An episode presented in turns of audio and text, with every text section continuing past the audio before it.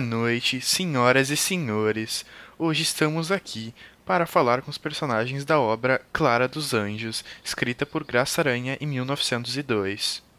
Então, começaremos nosso programa hoje convidando a nossa protagonista da noite, Clara dos Anjos. Boa noite, Clarinha.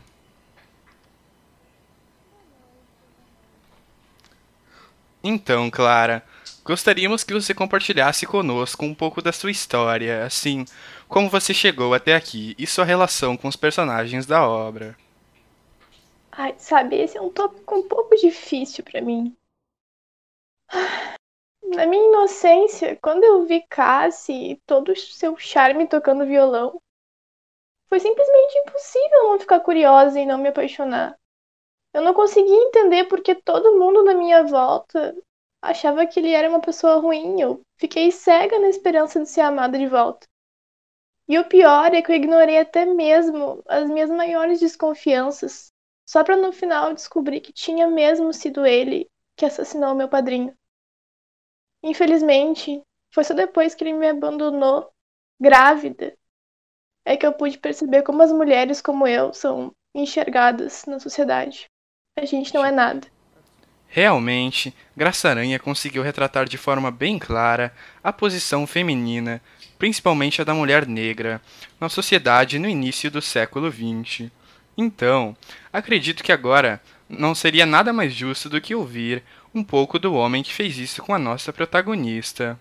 Cassie, você não se arrepende de ter arruinado a vida de tantas moças por ter agido do jeito que agiu? Mesmo se eu fosse me arrepender, não seria por ter causado problemas para elas, né?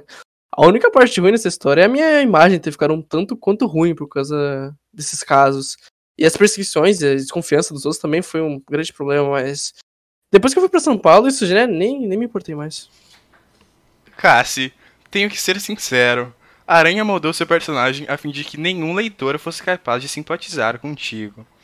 Me diga, era mesmo necessário mandar assassinar Mahamaki, o padrinho de Clara?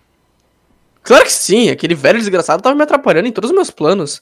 Não tinha jeito de me aproximar de Clara se eu não matasse. Não é possível. Nem sua mãe poderia te defender disso, homem. Dona Salustiana, venha cá botar um jeito no seu filho. É, eu não posso fazer nada, ele já é de maior. Recorra à justiça se quiser. Não que vá adiantar de alguma coisa, eu acho.